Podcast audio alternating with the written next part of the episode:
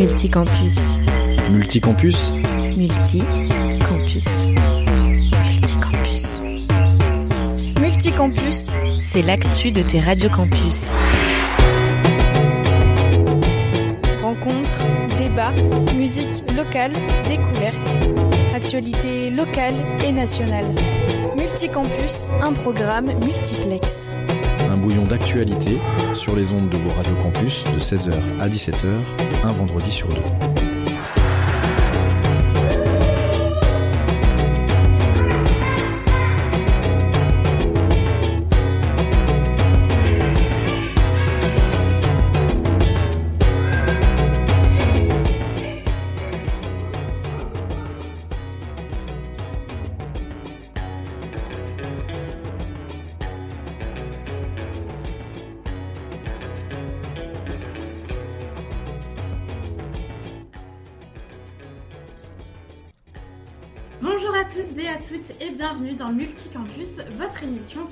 Plusieurs radiocampus de France. C'est Pauline de Radio Campus Lorraine qui vous parle et on va passer une heure ensemble à voyager autour de la France avec Amélie et Alexis de Radio Campus Besançon, Lilian de Radio Campus Lorraine, Fabien de, euh, Lilian de Radio Campus Orléans, Fabien de Radio Campus Lorraine et Maxime et Axel de Radio Campus Tours. Au programme aujourd'hui, le tour des actualités de chaque Radio Campus. Nous vous parlerons également des Jeux Olympiques et du sport universitaire, de la plateforme Parcoursup et enfin des 35 ans du programme Erasmus. Sans plus attendre, on va commencer tout de suite avec Amélie et Alexis de Radio Campus Besançon qui vont nous présenter un mot bisontin dans notre rubrique Et pas toi. Multicampus, une émission 100% multiplex. It's the real thing. A radio signal from another world. Multicampus, une émission. Est-ce que 100% vous savez ce que signifie l'expression ta meilleur temps Aucune idée. Pas du tout. Vous donnez votre langue au chat du coup? Vous n'avez pas une petite idée de ce que ça peut euh, vouloir dire? Euh, non. Ok, très bien. Peux-tu répéter le mot, s'il te plaît? Euh, ta meilleur temps. T'as meilleur temps On va dire Ah, que c'est non, pas utilisé dans un certain contexte, euh, si ça peut vous aider. Enfin, c'est un peu comme une expression, on va dire. On va dire. C'est sur l'humeur? Hmm, pas vraiment. Bon, en vrai, il n'y a pas grand chose. À... Bon, vous donnez votre langue de langue au chat, du coup, pour le coup. ouais. bon, en vrai, il n'y a pas. On n'a rien là. Ok, ça marche. Bon, en vrai, il n'y a pas grand chose à dire dessus, sauf que ça veut dire tu ferais mieux d'eux ou tu iras plus vite si. Alors, je vous donne un- un exemple. Si tu veux arriver à l'heure, t'as meilleur temps de passer par la côte de mort que par le boulevard. Rien à voir avec un éventuel microclimat dans tel ou tel lieu de la ville, chose que j'ai vraiment pensé en découvrant cette expression euh, franc-comtoise. en tout cas, pour ma part, j'ai vraiment cru qu'il ferait plus beau dans une certaine rue qu'une autre. Un... voilà.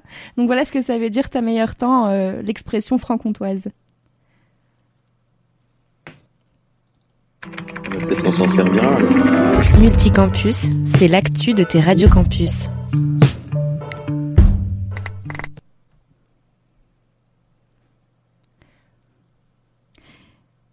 On passe au tour des campus. Chaque radio présente son actualité et on commence à Lorraine, à Metz, afin de favoriser l'insertion professionnelle des demandeurs d'emploi.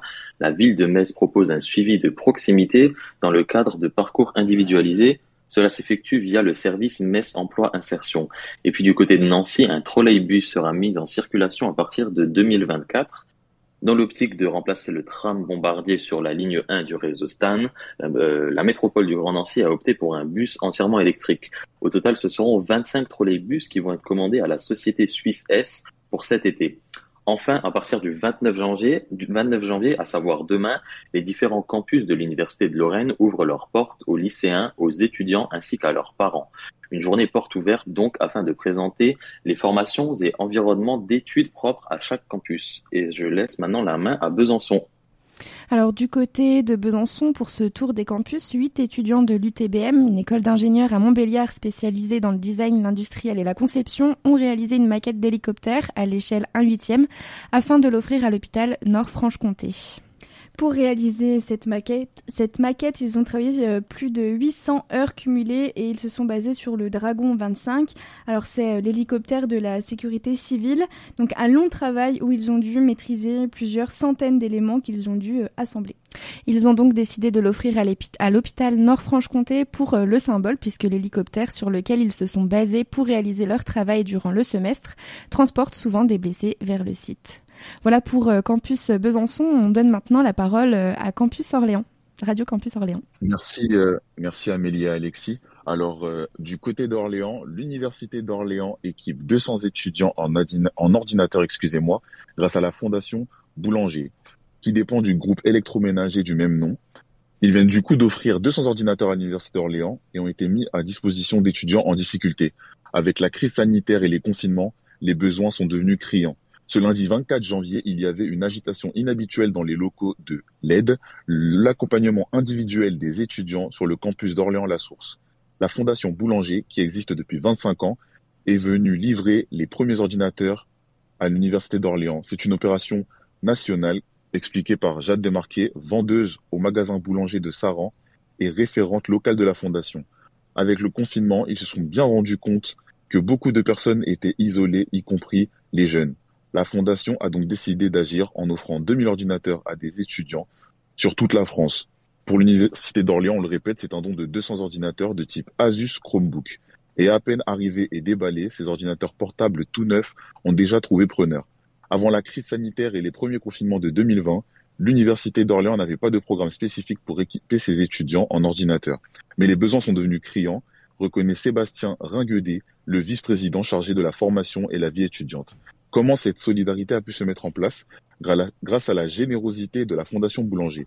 L'an dernier, une partie des bénéfices de Boulanger a été reversée à la Fondation, ce qui a permis de financer l'opération, explique Christophe Clavière, directeur du magasin Boulanger Saran. Au total, 15 universités bénéficient des 2000 ordinateurs offerts par Boulanger en France. Les étudiants ont été informés par mail de cette initiative. Mais pour plus d'informations, ils se sont invités à se rendre dans les bibliothèques universitaires ou au guichet unique Les CRIJ et BIJ vont aussi promouvoir ce dispositif dans les antennes de l'université. En outre, il existe des soutiens financiers pour l'acquisition définitive d'ordinateurs allant de 100 à 300 euros selon les revenus. On va maintenant laisser la parole à Axel de Radio Campus Tours. Alors aujourd'hui, je vais vous parler d'un événement qui se déroule à la faculté des tanneurs dans le centre de Tours. Du 29 au 10 janvier, des étudiants ont pu s'inscrire à Rencontre Audacieuse où les personnes ayant des projets artistiques touchant aussi bien la peinture, la menuiserie, la danse ou encore la couture pourront exposer leur œuvre du, 7, du 4 au 7 avril prochain. Cette année, ce sont 21 candidats qui sont inscrits pour participer à l'événement. Les formes d'art y sont diverses, se, se départageant entre art plastique, ateliers, concerts. Si certains, si certains seront de courte durée, tels que les concerts évidemment, d'autres, euh, comme les plastiques, seront donc exposés de 3 à 4 semaines dans les locaux. Si l'année passée, Rencontre Audacieuse avait pu faire une captation pour promouvoir les jeunes talents depuis YouTube dû au Covid, cette année, ça sera directement en direct. Euh, durant cet événement, tous les étudiants et personnels de l'université peuvent s'y rendre, et également le public extérieur. Euh, cependant, il y aura donc une liste d'inscriptions qui sera mise en place pour gérer la jauge, évidemment en vue de la situation actuelle. Euh, pour vous rendre un peu compte de ce qui s'est passé l'année dernière, il est possible de visionner les performances des participants tels que Wixo ou Moody and the Hype. Et ainsi, vous, pouvez vous pourrez vous donner une idée un peu de ce qui euh, peut vous attendre du 4 au 7 avril prochain. Je laisse la parole du coup à Amélie de Besançon euh, pour la pépite musicale. Et oui, aujourd'hui, je vous propose de partir à la découverte de Nicolas, donc qui est un artiste bisontin. Il a fait partie de la sélection 2021 des Inouïs du Printemps de Bourges et il a aussi euh, participé à l'émission télé The Artist. Il vient de sortir son tout premier EP, Une saison en enfance. Je vous partage son titre Toute la vie et Nicolas a même un petit mot pour vous.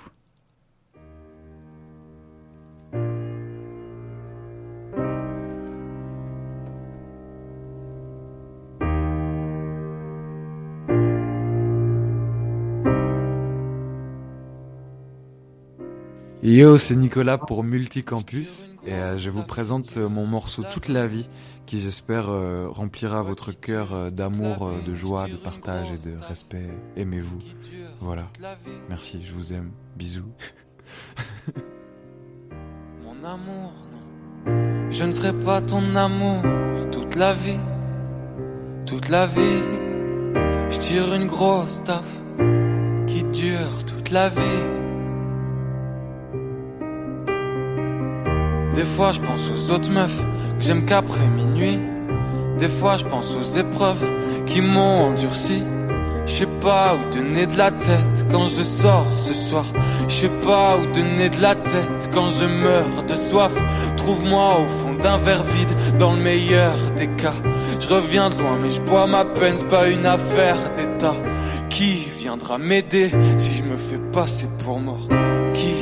Viendra m'aimer si je me fais passer pour moi Je tire une grosse taf qui dure toute la vie toute la vie, ouais, qui dure toute la vie. Je tire une grosse taf qui dure toute la vie.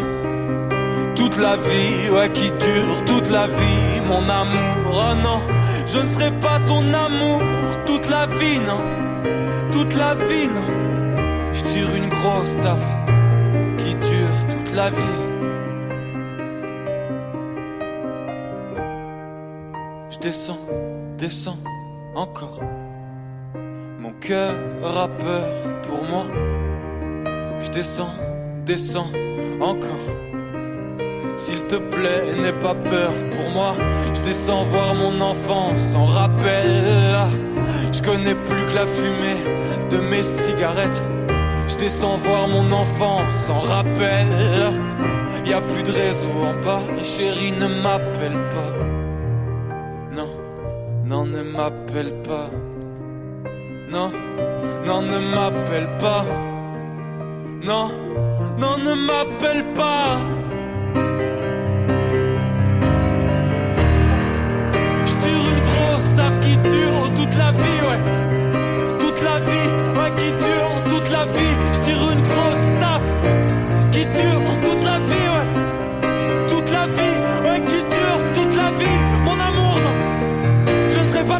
toute la vie, non. Parce que toute la vie, ça n'a aucun sens. Ça peut durer un siècle, ça peut s'arrêter demain. J'en ai marre d'être pour la vie, d'être toute la vie, des promesses. Pourtant, je te regarde dans les yeux et je te dis que je t'aimerai toute la vie, ouais. toute la vie. Et je tire une grosse taf qui dure toute la vie, ouais. Qui dure toute la vie. Et je tire une grosse taf qui dure toute la vie, ouais. Toute la vie.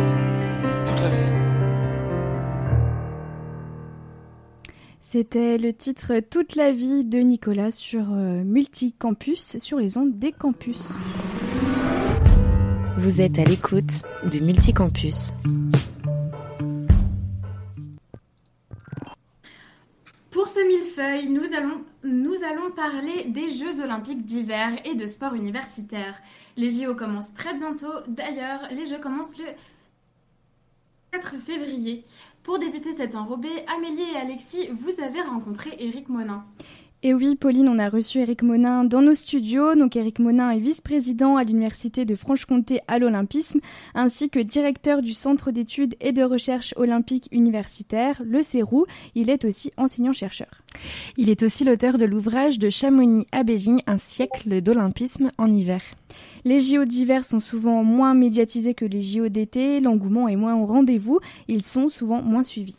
Et cette année, Covid oblige, encore une fois, les JO n'auront pas de public. La crise sanitaire a encore mis à mal l'événement sportif. Néanmoins, il y a tout de même du positif. Les Jeux d'hiver ont eu plus de publicité, on va dire, que les années précédentes. Nous avons demandé à Eric Monin s'il pensait que cela pouvait donner un nouvel élan aux JO d'hiver les Olympiades, 206 nations, hein, Tokyo, 206 nations, plus une équipe de réfugiés. Et les Jeux Olympiques, les derniers, en tous les cas, à, à, comment dire, à Pyeongchang, c'était 92 nations. Donc, vous l'avez bien compris, hein, nous avons des Jeux, ce qu'on appelle les Jeux universels, Hein, des jeux universels, euh, les jeux de l'Olympiade, et nous avons des jeux beaucoup plus familiaux, des jeux beaucoup plus européens, qui sont les Jeux olympiques d'hiver. Donc on a des jeux, ben, je dirais, familiaux, européens, on a des jeux très importants, donc ils ne sont pas du tout comparables, et euh, je, je, crois que euh, aujourd'hui, eh bien, comme comme les Olympiades à Paris, hein, tout ça est en train de se moderniser pour tout simplement ben, correspondre aux attentes de la société. Hein, et comme vous le savez, hein, aujourd'hui, notamment à Paris 2024, il y aura des des, des, des, sports nouveaux hein, qui vont toucher la jeunesse, mais également euh, des jeux populaires, mais surtout des jeux aussi urbains. Donc en fait, on s'aperçoit qu'il y a une, il y a, il y a quelque chose qui bouge actuellement. Hein. On fait sortir, on fait rentrer dans le programme des sports nouveaux. Hein, vous l'avez peut-être entendu, notamment à Paris 2024. Hein, eh bien, le karaté est sorti hein, au profit peut-être du breaking. Hein, notamment, euh, qui correspond peut-être plus aujourd'hui à, la volonté peut-être des jeunes, hein, euh, peut-être euh, de l'endroit où ça se passe, peut-être le côté urbain, le côté aussi populaire. Hein. Et je crois que aujourd'hui, les choses ne peuvent pas être figées. Elles peuvent pas être figées. Et puis il y a quelque chose qui est très intéressant aussi, dont on n'a pas parlé encore, c'est qu'à chaque fois, il y a avant les Jeux une espèce de laboratoire qui s'appelle les Jeux Olympiques de la jeunesse, qu'on a accueilli notamment à Lausanne en 2020. Hein, ces JOJ rassemblent des, des, jeunes de 13 à 15 ans qui vont tout simplement eh bien, pratiquer peut-être des, des, nouvelles, euh, des nouveaux sports, peut-être des nouveaux, euh, avec de nouvelles règles peut-être. Hein, je, pense notamment au basket hein, pour les jeux d'été où on avait euh, du 3 contre 3 avec un panier seulement. Donc en fait, on va expérimenter des pratiques nouvelles qui parlent beaucoup plus à la jeunesse, hein, beaucoup plus, qui ont une plus forte popularité. Donc je crois que pour répondre à votre question, il est souhaitable que les choses évoluent pour tout simplement assurer la survie de ces Jeux olympiques d'hiver. Voilà donc euh, pour Radio Campus Besançon. On va tout de suite euh, passer du côté de Brest. Tout de suite, nous vous proposons d'écouter le premier épisode de la série On a testé pour vous, réalisé par Inès de Radio U, donc euh, la Radio Campus brestoise. Elle nous emmène découvrir le cours de yoga du mardi soir dispensé par Marjorie Cadoret et proposé par la PEPS, donc la pépinière des solidarités étudiantes de Brest. Le cours a lieu au foyer B de la cité U de Kergoat, si on dit comme ça. ne soyez donc pas étonnés que la machine à café fasse fond sonore. Assez parler, inspirer, expirer. Position du guerrier. C'est très physique. Je pensais pas, mais le yoga c'est super. On est actif. Alors que je pensais que c'était plutôt statique. J'ai trouvé ça cool parce que je sentais des trucs passer dans mes mains et, c'était chouette de sentir l'énergie passer, les membres d'équilibre et tous les muscles qui se mettent en place. Ah ouais, ah oui, oui, je fais déjà chez moi, j'adore le yoga, je trouve c'est une super pratique. Guerrier 2. Alors ce que je souhaite transmettre, Marjorie Cadoré, professeur de yoga bah, Ma passion pour le yoga, c'est une belle pratique en fait, autant euh, sur le corps que l'esprit. Tout le monde joue le jeu, peu importe si on est souple ou pas. Je sens contre que je travaille des muscles, que j'ai pas l'habitude de travailler. Je sens que je commence à souffrir de la position là. Ah, et de la planche encore.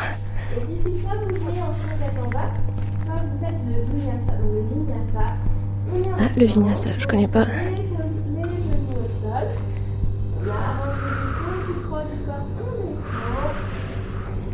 On contrôle la descente.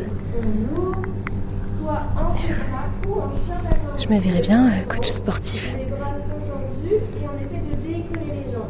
Et le cobra, tout le monde connaît le cobra.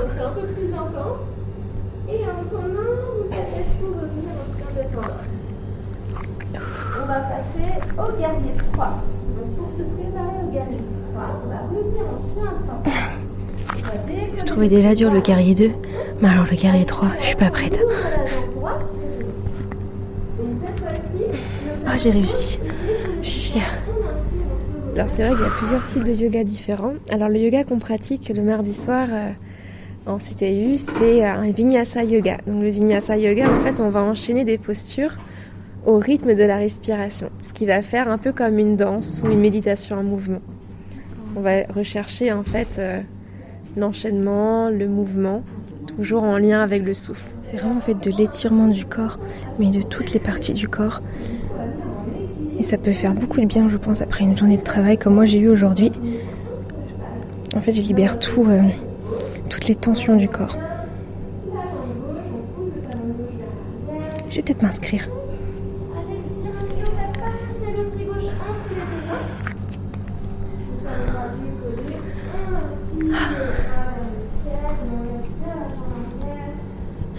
Engage vachement les, différents muscles. C'est bien parce que je commence à connaître les mouvements, du coup j'appréhende un petit peu ce qu'elle compte faire, donc je perds moins de temps à m'installer et à réaliser la, la position.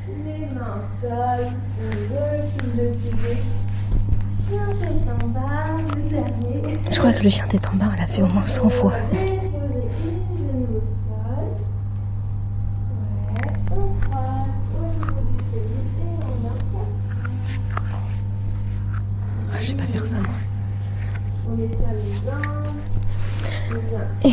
Tirer les jambes là. La pose du bâton. Tout le monde connaît ça. C'est quand on est assis, jambes tendues, et qu'on vient chercher ses orteils. Tous les mardis, 18h et 19h15. Donc le cours de 19h15, il est complet. on est 15. Il y avait pas mal de demandes à la rentrée. Du coup, il y a un nouveau créneau à 18h maintenant. Donc là, en fait, c'est la dernière position de relaxation. On est toujours dans le noir Que tout le monde joue le jeu et, et que ça fait du bien à tout le monde. Ah oui, je me sens beaucoup plus détendue. Ouais. Je suis arrivée avec la tension du travail de la journée. hein. Ça fait du bien. Hein. Est-ce que vous reviendrez? Ah, je reviens la semaine prochaine. hein. Oui, oui, c'est la première fois que je faisais, mais là, euh, je suis contente. Je, je suis en forme. De mon côté, à Radio Campus Lorraine, j'ai eu Florian Clier, chargé de développement et de communication sur le site Nancy-Metz de la Ligue Grand Est du sport universitaire. Il m'a parlé d'en quoi le sport universitaire peut être l'une des étapes à la participation aux Jeux Olympiques. Il s'est également exprimé sur les deux actions qu'a mis en place la Ligue Grand Est du sport U pour la semaine des Jeux Olympiques universitaires. Le sport universitaire, c'est euh, la fédération française universitaire qui, le- qui, qui représente le sport U euh, au niveau national. Mais euh, bah, il y a un échelon supplémentaire qui est euh, la, la FISU, la Fédération internationale du sport universitaire. Et la FISU organise les universiades des euh, Jeux olympiques universitaires. Ça, ça, se passe, euh, ça se passe généralement tous les deux ans. Et bah, tous les deux ans, euh, les euh, meilleurs euh, sportifs universitaires se rencontrent dans un même lieu. La dernière fois pour l'été, c'était euh, c'était en 2019 à, à Naples. Donc avec un, un village euh, des sportifs, hein, comme un village olympique, et puis euh, et puis ils disputent sur sur une quinzaine de jours, une dizaine de jours, le, le- leur compétition, euh, qui sont donc des Jeux olympiques universitaires. Donc ça sert de préparation euh, beaucoup de sportifs qui ont découvert plus tard ou qui ont performé aux Jeux Olympiques ont auparavant participé aux Universiades, voire performé aux Universiades, parce qu'ils leur euh, donne une, une expérience déjà de, du très haut niveau et de l'univers olympique. Il y a deux universiades différentes, il y a les universiades d'été et les universiades d'hiver. Dans le cadre de la semaine olympique et paralympique 2022, euh, la Ligue Grand Est du sport universitaire a apporté deux projets un projet euh, numérique. Notre projet, il s'appelle Sport U et Olympien. Donc nous, notre objectif, c'est de euh, retrouver six personnes, six étudiants ou six anciens étudiants du sport universitaire qui ont connu une expérience du sport universitaire et qui vont connaître ou ont connu une expérience olympique ou paralympique. Et puis, bah, on les interroge sur leur expérience euh, aux deux, dans les deux niveaux. Euh, chaque jour de la semaine, du lundi au samedi cette semaine, on publie la vidéo de ces sportifs-là. Et puis la deux- le deuxième projet qu'on a construit, là on était plus sur euh, un projet euh, du sport une Nancy-Metz. On on, voulait mettre quelque chose de physique en place euh, et on a créé le triathlon. Donc tri TRI comme le tri, le développement durable, parce que c'est la thématique de la SOP 2022. Et en fait, bah, on avait créé cette compétition avec trois sports différents, un- une sorte de basket fauteuil, du dodgeball, donc de la balle aux prisonniers, et puis une épreuve de cécité où les étudiants étaient masqués et devaient aller récupérer des déchets et les remettre dans la dans, dans la bonne poubelle. Malheureusement, ce projet-là, on a dû le le mettre de côté, mais on le garde quand même dans le tiroir. On collait complètement euh, au thème de cette SOP, mais euh, ce n'est que que partie remise du coup.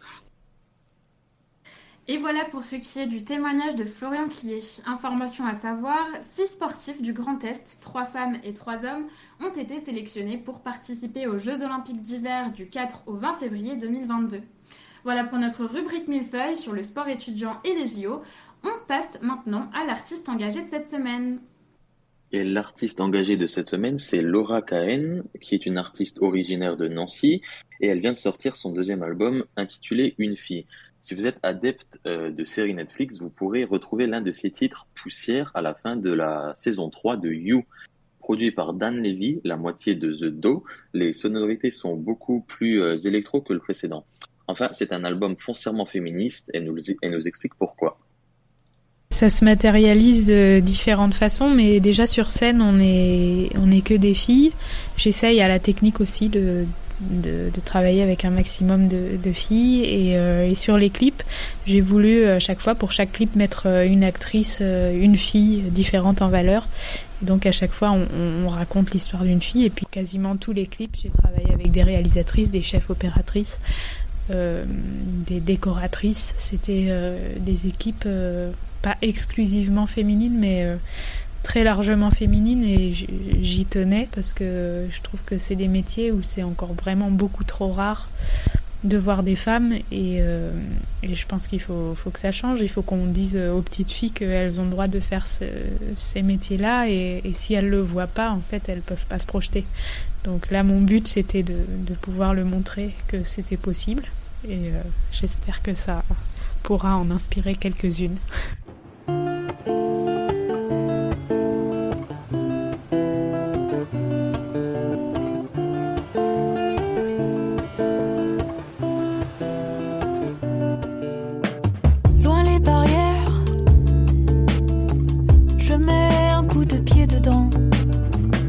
Se serre, se serre. Le fer cédera. On peut s'enfuir toutes les deux. On peut rougir le feu. Qu'est-ce que ça peut vous faire si je préfère?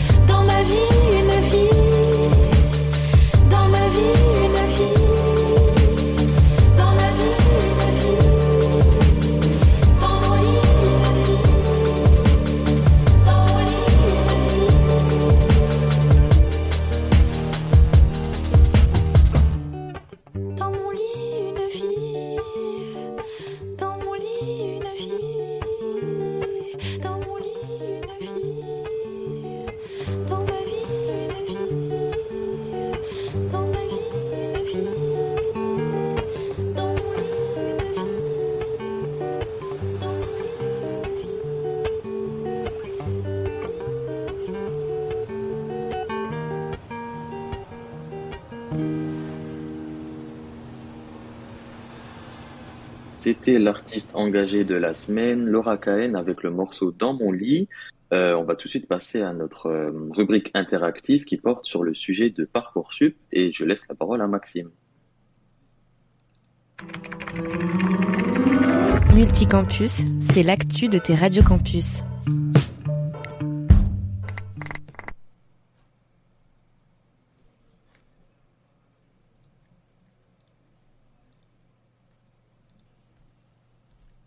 Nos différents euh, réseaux multicampus, eh bien, on va s'intéresser euh, à Parcoursup, opacité, loterie, algorithme, uniformisation des dossiers et candidats sans affection sont autant de qualificatifs qui se cristallisent autour de Parcoursup.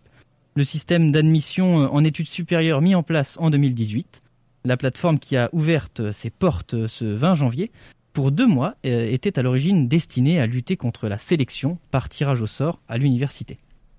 Or, depuis sa mise en place, une chose demeure, une sélection parfois arbitraire, des dossiers et des critères opaques. On en débat dans cette rubrique interactive. Et pour en débattre, eh bien, je vais laisser peut-être la parole à Alexis et Amélie, qui ont fait quelques recherches, je crois, sur le sujet. Alors peut-être on peut faire un petit point d'abord sur qu'est-ce que c'est que Parcoursup et puis comment ça fonctionne, si ça vous va. Donc ça fait quelques ça fait quelques jours euh, que c'est officiel. Les futurs euh, étudiants ou même les étudiants euh, peut-être en, reconversion, en changement de parcours scolaire peuvent s'inscrire, faire leurs vœux sur la plateforme Parcoursup. Donc pour donner quelques chiffres, surtout un chiffre, depuis donc comme l'année dernière, la plateforme propose encore cette année quelques 19 500 formations, toutes reconnues par l'État, y compris de nombreuses formations en apprentissage. Pour chaque formation, les candidats disposent d'une fiche synthétique qui regroupe les, des informations euh, sur, euh, sur le statut de l'établissement, les frais de scolarité, les connaissances et les compétences attendues pour telle ou telle formation, ainsi que les possibilités de poursuite d'études, les débouchés professionnels et quelques chiffres clés sur la phase d'admission 2021. Les candidats ont jusqu'au jeudi 29 mars inclus pour formuler 10 vœux maximum euh, et jusqu'au vendredi 7 avril inclus pour finaliser leur dossier et confirmer leurs vœux. Les candidats recevront une réponse pour chacun de leurs vœux d'ici le 2 juin et les propositions d'admission seront envoyées jusqu'au 15 juillet qui est le dernier jour de la phase d'admission principale. Les candidats ont accès à des services d'assistance afin d'être accompagnés dans leur démarche comme le numéro vert 0800 400 070 la messagerie euh, Contact depuis le dossier Parcoursup ou encore les réseaux sociaux de Parcoursup. Fut un temps, c'était pas Parcoursup, c'était APB qu'on utilisait et Amélie, euh, donc on est de la même époque. Toi aussi, tu as utilisé APB, est-ce que tu veux bien nous expliquer? Ben, J'ai utilisé APB pour ma licence et euh, Parcoursup pour le master. Mon Parcoursup, j'avais pas eu de soucis, mais APB, en tout cas, c'était un peu... Euh, je sais pas si c'était partout la même chose, mais en tout cas, c'était à une période, il y avait beaucoup de tirages au sort. En fait, j'avais postulé euh, dans une licence à Dijon et euh, ils ont pris euh, en priorité tous les étudiants de l'académie de Dijon, en tout cas tous les lycéens pour euh, rentrer dans cette licence. Et les autres places qui restaient, c'était des places, donc les places vacantes, ils les tiraient au sort dans toute la France, dans toutes les autres académies. Donc c'était au petit bonheur la chance. Donc ça, si on était dans les premiers, on pouvait avoir notre réponse. Ben début juillet, on était content, mais on pouvait arriver très bien début septembre en n'ayant toujours pas de place et en n'ayant toujours pas fait en fait bah, en n'ayant toujours pas été dans les tirés au sort. Donc c'était un peu le. Voilà, au final, à la dernière minute, euh, enfin, fin janvier, je crois, je me suis dit, bon, bah c'est bon, j'attends pas, euh, je vais aller euh, sur une autre licence dans une autre ville, donc en l'occurrence à Besançon, parce que voilà, je trouvais le système quand même pas très équitable, et puis en plus, on nous demande de faire une belle lettre de motivation, de bien remplir un dossier pour qu'au final, ça serve pas du tout, quoi. Donc voilà, c'était pour la petite anecdote. Mais c'est une expérience en vrai qui, qui en dit beaucoup puisque, euh, par exemple, pour vous, vous donner un exemple, chers auditeurs, le, rapport de, la Cour des comptes en 2020, en fait, bah, il pointe euh, un manque de transparence, euh, une, uniformisation des dossiers, une, une, automisation du système. Donc, en, clair, ça veut dire un petit peu ce que tu as que nous a décrit Radio Campus Besançon. Je crois que c'est Amélie qui nous a décrit ça, son expérience. Et, donc, effectivement, il y a, y peut-être un manque de, de, transparence dans, dans la sélection des candidats. Euh, et surtout, c'était euh, pour euh, finalement lutter contre le système de tirage au sort. Et on se retrouve bah, avec un système, selon les, témoignages et selon celui qu'on vient d'entendre, avec un système qui retourne un petit peu au tirage au sort. D'ailleurs, c'est une question que je pourrais vous, poser. Est-ce que vous pensez que pour accéder aux études supérieures, tout simplement, il faut un système bah, soit méritocratique, c'est-à-dire qui se base sur le mérite des élèves, sur le fait que, eh bien, tout simplement, euh, on, mérite parce qu'on a travaillé, on a les notes suffisantes d'accéder euh, à l'université, ou alors un système par tirage au sort qui euh, privilégie peut-être bon, bah, la, chance tout simplement. Pauline, qu'est-ce que tu en penses de ça? Alors, au niveau du système méritocratique, ça pourrait être une bonne idée en soi, mais c'est quand même assez irréalisable, je pense, notamment pour Parcoursup, euh, parce qu'un algorithme, en tout cas c'est ce que beaucoup pensent, n'a pas à juger si tel ou tel élève est intelligent, si tel ou tel élève est bosseur. Euh, il ne peut pas vraiment connaître individuellement les parcours des lycéens, donc euh, il peut pas savoir si le ou la terminale a eu des problèmes qui justifieraient une baisse de notes. Il- S'il a au moins tout donné, enfin si l'élève a au moins tout donné ou fait de son mieux. Et en ce qui concerne le système arbitraire, c'est un peu une injustice de jugement euh, aveugle parce que euh, il, est quand même possible de trouver un juste milieu entre, entre ces deux euh, systèmes. Jouer de l'arbitraire selon la personnalité, le travail fourni, le mal qu'un élève s'est donné ou non, et les notes qui sont quand même importantes, mais un élève qui a 11 de moyenne par exemple, c'est pas forcément un élève fainéant, cancre, il a peut-être donné tout ce qu'il avait. Voilà. Effectivement, c'est un, point de vue intéressant. Et je vous remets euh, le rapport de, la Cour des comptes. Mais euh, effectivement, c'est aussi quelque chose euh, qui a été pointé par ce rapport. Le fait que eh bien, le système ne prend pas en compte la motivation des candidats. Or, ça me semble, moi, un point important. Comme tu l'as précisé, effectivement, c'est pas, c'est compliqué de, de, de, délier ça à un algorithme, tout simplement, de savoir si quelqu'un est un cancre ou est motivé. euh, c'est, assez compliqué. Euh, qu'est-ce que t'en penses, toi, euh, Lilian, je crois que de, de Radio Campus Orléans Je crois que tu avais un avis là-dessus. Euh, bah moi j'aimerais surtout parler de, de, de mon expérience si c'est Eh possible. on- avec plaisir. Alors euh, bah moi je sais que bah, j'ai fait partie de la première génération, la génération 2000 qui a connu bah, parcoursup.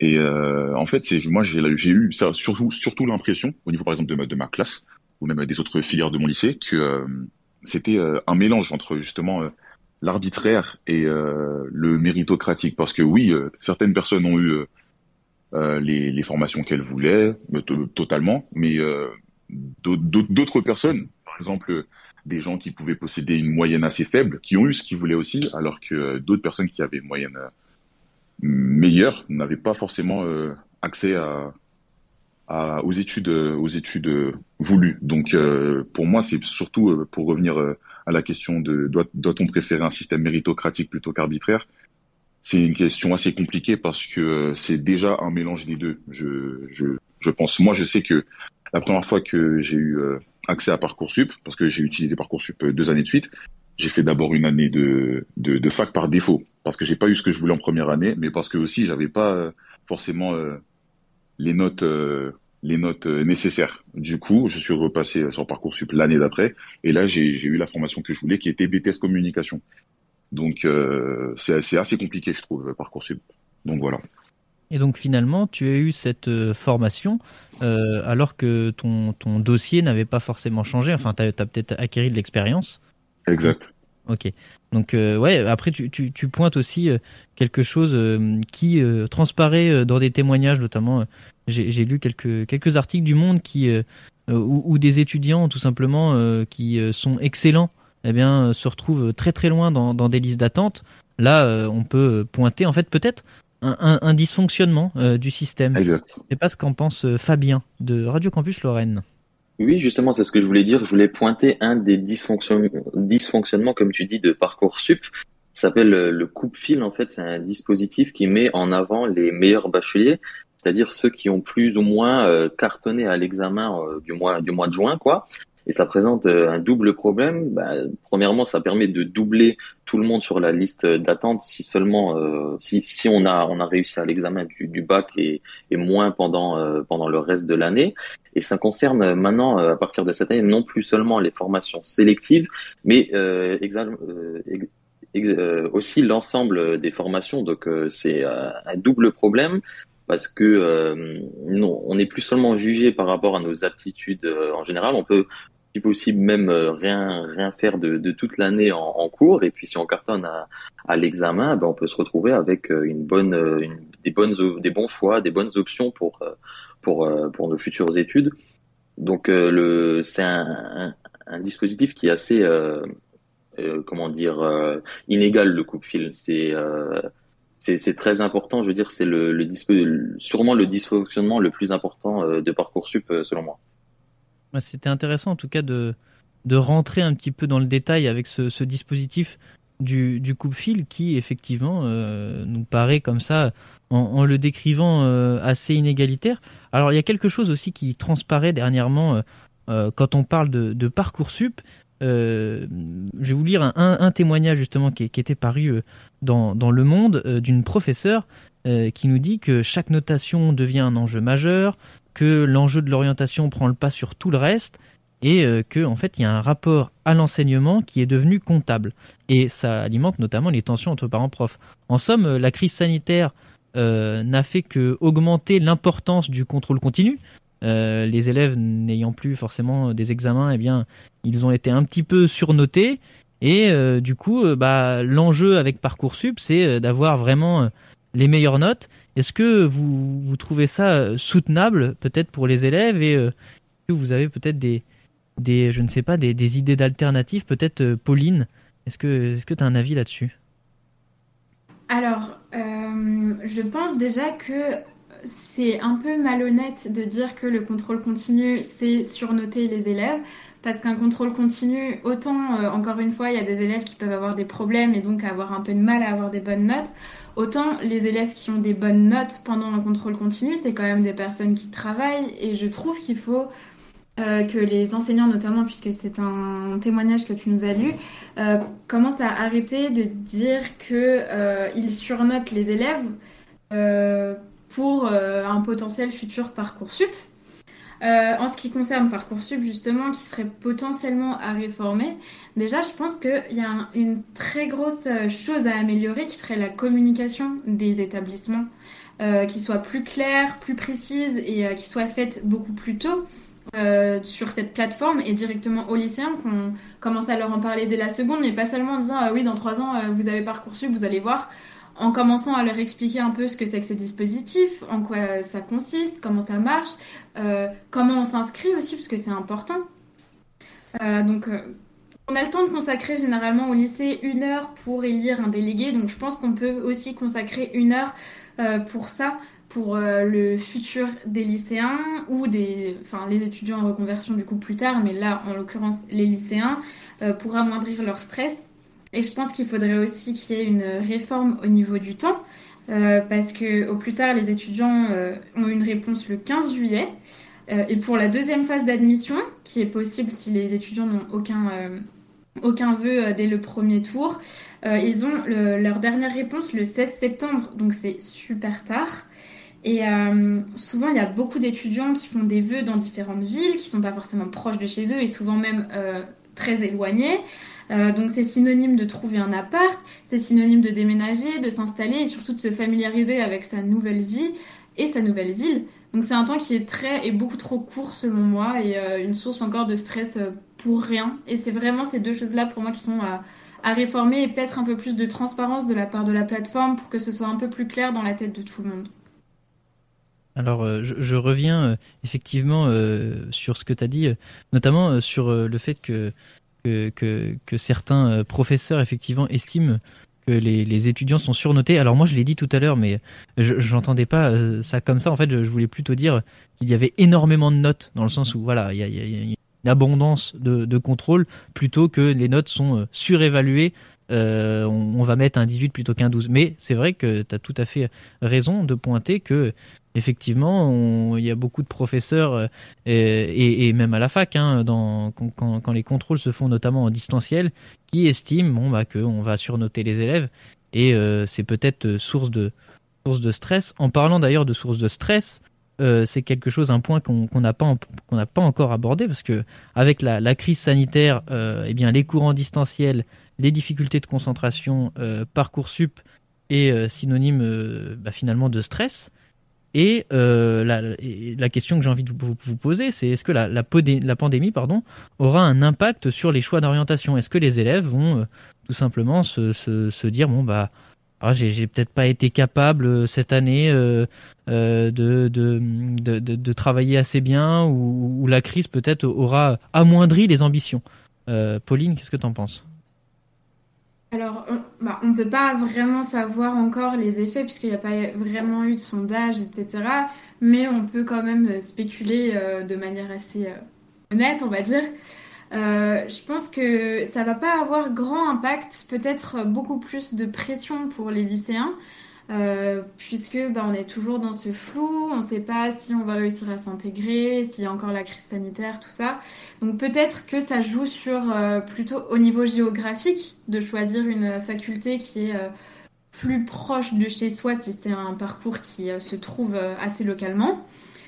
Et par contre, ce qui est vrai, c'est qu'on peut potentiellement se poser la question sur le domaine médical parce qu'en 2021, donc l'année dernière, c'est une année qui a vu une légère hausse des choix dans le domaine médical et ça a peut-être un lien avec euh, le fait que les étudiants, enfin les lycéens ont voulu euh, potentiellement mettre la main à la pâte et, euh, et aider pendant cette crise. Alors c'est intéressant et peut-être que, ça compensera avec le fait que en 2018 euh, on avait connu la plus, je crois, la plus grande vague en fait de de, démissions dans le domaine de la santé. Donc on sait combien euh, ces, ces, ce- ces personnels sont, sont précieux euh, au fonctionnement de notre société. Et donc, euh, eh bien, on peut on peut peut-être voilà faire un faire un petit bilan de ce débat. Donc j'ai l'impression que vous, vous êtes tous à peu près d'accord. Vous m'arrêtez hein, si, je me trompe, mais pour dire que, eh bien, peut-être que parcoursup, voilà, manque de transparence. C'est ce que c'est ce qu'il ressort en tout cas du débat. Peut-être un fonctionnement, voilà, un petit peu opaque et euh, une réponse, euh, une réponse un petit peu mitigée finalement entre un système méritocratique et un système arbitraire. Euh, sachant que est-ce que la méritocratie existe c'est aussi une question bon qui est un peu limite sociologique, mais qu'on aurait pu se poser. Hein. Est-ce que finalement, eh bien, on, est tous avec avec la, même capacité à, à, étudier, avec les mêmes conditions d'études? Bon, on sait très bien que il y, a- un grand facteur du, du, social euh, dans, dans, les études, donc euh, la méritocratie pose question autant que l'arbitraire finalement. Euh, J'ai euh, cette impression euh, après ce après ce débat. Eh bien, euh, nous arrivons euh, maintenant en fait euh, à la sélection euh, musicale euh, du réseau Radio Campus Tour, Euh, Radio Campus France, pardon. Excusez-moi, je m'attribue euh, tout simplement cette sélection musicale. Alors, l'artiste que nous allons écouter euh, se nomme O2N et le titre c'est Beach. On s'écoute ça et on se retrouve juste après dans Multicampus.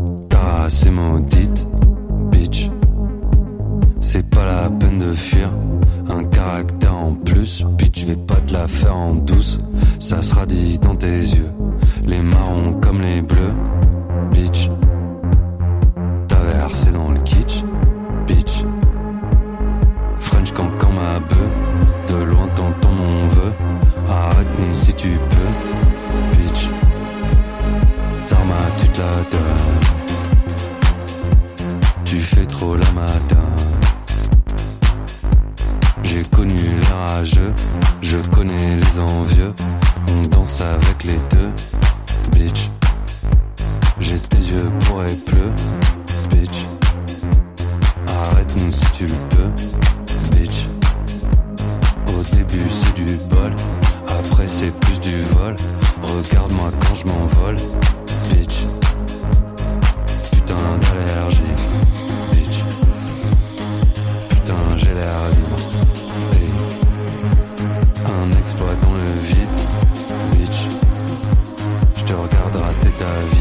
c'est pas la mer à boire, juste un shot de whisky, bitch.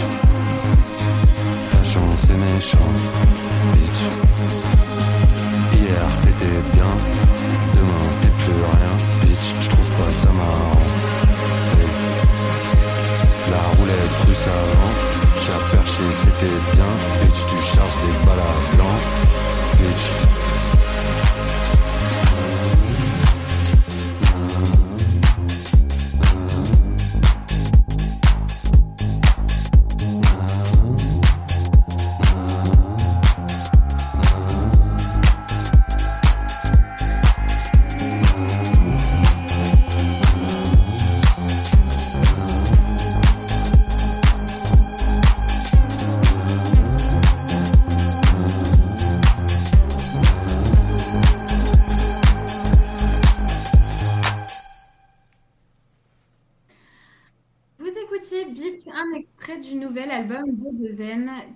Bordelais bien suivi des Radio Campus depuis déjà quelques années. Leur précédent album était même coup des programmations campus. À l'occasion de la sortie de leur nouvel album, 1200 mètres en tout, ils seront ce vendredi soir aux commandes de Campus Club, l'émission commune du réseau Radio Campus dédiée aux musiques électroniques. Une heure de mix de pure poésie urbaine et électronique mélancolique. Tout de suite, on va continuer avec notre rubrique Libre International où l'on va parler d'Erasmus et de leurs 35 ans. Multicampus, une émission 100% multiplex. Nous allons à présent passer à notre rubrique internationale sur le sujet du programme Erasmus qui fête donc ses 35 ans cette année. À l'occasion, un événement était organisé le jeudi 20 janvier à la Maison de la Radio à Paris et également diffusé sur YouTube dans l'optique de valoriser la diversité des projets et des publics du programme Erasmus+. Un événement qui a permis de donner la parole aux élèves, aux apprentis, aux étudiants, aux enseignants, formateurs, professionnels et volontaires, enfin bref, à tous ceux qui font vivre Erasmus. Les bénéficiaires du programme ont pu échanger avec des membres du gouvernement dans le même temps, ainsi ayant pour objectif de mettre en avant des idées de projet afin d'améliorer encore plus le programme. Avec un budget alloué de 26,2 milliards d'euros sur la période 2021-2027, Erasmus compte offrir plus de mobilité. L'objectif est d'atteindre les 10 millions de mobilités à l'échelle européenne d'ici la fin de l'année 2027. 10 millions de mobilités, un chiffre qui avait été atteint après 30 ans de programme en 2017. 12 millions d'Européens ont d'ores et déjà pu bénéficier du programme Erasmus depuis sa création en 1987 et le président Emmanuel Macron s'est exprimé à travers un message vidéo, je cite, euh, en, comparant Erasmus à euh, un nouveau rite de passage qui a déjà transformé les regards, les esprits et les existences de 12 millions d'Européennes et d'Européens depuis la création en 1987. Avec donc un budget de 26 milliards prévu jusqu'en 2027, soit une hausse de 80% en comparaison aux sept dernières années, euh, le nouveau programme entrevoit quatre grandes priorités, à savoir l'inclusion sociale, les transitions numériques et vertes et la participation citoyenne. Avec une nouvelle version nommée Erasmus+, le programme prend ainsi une nouvelle ampleur, un budget qui a doublé, mais surtout des profils différents. L'offre va permettre la mobilité de plus de jeunes, une initiative qui vise donc à briser les idées reçues et de laquelle découle une véritable volonté de, montrer qu'Erasmus s'adresse à tous. Une nouvelle forme de communication est également liée à ce projet. En effet, alors que la création d'une nouvelle application est également à l'étude, ce sont cinq bureaux territoriaux qui ont été mis en place en France à titre expérimental. L'objectif de ces bureaux avoir un point de contact dans les établissements et accompagner les porteurs de projets dans leur candidature. Enfin, dans le cadre des 35 ans d'Erasmus, le gouvernement a invité les personnes qui ont pu bénéficier du programme, ainsi 86% euh, estiment à estiment avoir réussi à, développer une autonomie et des compétences en langue au cours de leur mobilité. Et je laisse maintenant la parole à Alexis de Radio Campus Besançon qui va vous présenter le témoignage d'une étudiante ayant pu expérimenter le programme Erasmus. Merci beaucoup. Alors oui, nous vous proposons maintenant de découvrir le témoignage d'une étudiante en Erasmus. Prune est étudiante en licence 3 Histoire de l'art à Lille, mais depuis septembre 2021, c'est depuis Copenhague au Danemark qu'elle suit ses études. Elle nous donne pas mal de conseils sur comment préparer son voyage, son départ, mais aussi sur comment le vivre à fond. Erasmus, déjà je pense que c'est un truc qui se réfléchit longtemps à l'avance puisque moi je suis en L3, en licence 3, et j'y ai réfléchi dès que je suis arrivée en licence 1. Et les démarches ensuite administratives, parce qu'il y en a beaucoup. Il faut pas être phobique administratif euh, quand tu fais, euh, quand tu vas partir en Erasmus. J'ai commencé à les faire en septembre euh, de l'année précédente, donc quand j'étais en L2. les rendus de dossier, c'était ouais huit mois avant mon départ. Fallait que je rende tout ça en janvier 2021 du coup. Et du, du, coup, ça faisait longtemps que je voulais vivre une expérience à l'étranger, notamment pour améliorer mon anglais. Et je m'étais dit, ben, c'est la meilleure, euh, c'est la meilleure manière de le faire. Et alors, pourquoi le Danemark en particulier, pas un autre pays? Alors, parce que je voulais parler anglais, justement. Et mon rêve depuis que j'étais petite, c'était de partir au Royaume-Uni. Sauf que, euh, avec ma fac, ça dépend vraiment des universités, des facs, etc. Au sein de ma fac, je pouvais pas partir ni au Royaume-Uni, ni en Irlande. Et sinon, ça aurait été euh, les États-Unis ou le Canada. Ça faisait un peu trop loin pour moi, en plus avec le contexte du Covid, etc. Et j'ai regardé un peu le choix que j'avais en pays anglophone, et il y avait le Danemark, un pays que je ne connaissais pas du tout. Et en faisant quelques recherches, parce que c'est un truc à faire aussi en amont euh, quand tu cherches des destinations Erasmus, c'est de beaucoup faire de recherches sur le pays. Euh, je me suis rendu compte que c'était une ville, Copenhague, qui pouvait me plaire. Euh, je pense, j'avais des clichés vraiment de pays hyper froids. Ça c'est vrai, mais c'est vraiment une ville qui est en bord de mer, euh, où les gens sont assez ouverts d'esprit et euh, où il y a vraiment un très haut niveau de vie, mais peut-être qu'on y reviendra plus tard.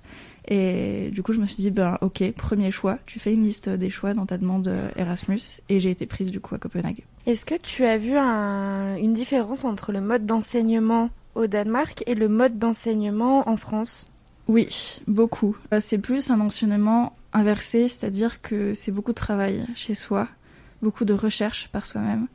Vraiment, un de mes premiers cours en écriture académique, la prof nous a dit, je sais que dans beaucoup de pays, on mise sur l'apprentissage du par cœur, etc. Pas ici. Ici, vous réfléchissez par vous- vous-même. On préfère que vous exprimiez une, une, euh, une opinion, et après on peut en discuter. Qui est, je pense, quelque chose euh, qu'on fait, euh, plus une mentalité qu'on a en master en France, mais vu que j'ai pas fait de master, je sais pas. Et, euh, et du coup, c'est quelque chose qui me convient très bien, ça, de plus d'autonomie. Tu, on te fait plus confiance. Il y a vraiment une relation de confiance, je trouve, avec les profs là-bas. On les appelle par leur prénom, etc. Et, et du coup, ça m'a beaucoup plu. Et je trouvais ça trop bien de- d'avoir que 6 heures de cours par semaine aussi. Et au final, en y réfléchissant et surtout en en discutant avec d'autres étudiants Erasmus et des Danois, on s'est rendu compte qu'il n'y avait pas beaucoup d'heures de cours aussi pour raisons budgétaires. Euh, les profs sont très bien payés là-bas, mais euh, ils font des coupes budgétaires, euh, notamment en euh, en humanité, etc. Et c'est pour ça, en fait, ils payent un peu moins d'heures de cours et nous, on a plus de travail à côté. Donc voilà, c'est aussi un peu le revers de la médaille. Tu parlais du budget justement avant de partir. Est-ce que tu prépares ça? Est-ce que tu ou alors est-ce que tous les mois tu as une petite somme? Comment ça marche? Euh, c'est encore un conseil que je donnerais aux gens qui seraient intéressés par Erasmus. Pensez au niveau du budget. Regardez le niveau de vie là-bas. Euh, c'est un truc que quand je faisais des recherches sur Copenhague que j'ai vu partout. Ça coûte cher. Euh, vous irez pas au restaurant très souvent. Préparez-vous. Du coup, j'avais déjà de l'argent de côté. Heureusement, j'ai mes parents qui m'aident. Et il y a les bourses Erasmus. Parmi la paperasse qu'il faut préparer, ça, ça met du temps. Ça a mis énormément de temps à arriver les bourses. Euh, le premier versement, on l'a eu au mois de décembre. Sachant que tu y étais déjà depuis août. Voilà, c'est ça. Donc, il faut vraiment avoir de l'argent de côté. Il faut s'y préparer. Et du coup, essayer de gérer son budget. Après, assez vite, tu vois les techniques euh, de où est-ce qu'il faut manger pour pas cher, euh, de préparer les trucs à la maison, etc. Mais ouais, au niveau du budget, faut ça, il faut s'y préparer de sûr. Il est maintenant temps pour nous de vous dire au revoir et de vous laisser avec les programmes respectifs de vos radios campus. Merci beaucoup d'avoir écouté Multicampus. Retrouvez la prochaine émission le vendredi 11 février, même horaire et même endroit. Au revoir. Au revoir. Au revoir. Au revoir.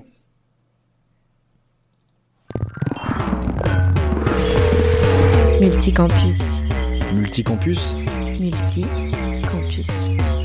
Multicampus.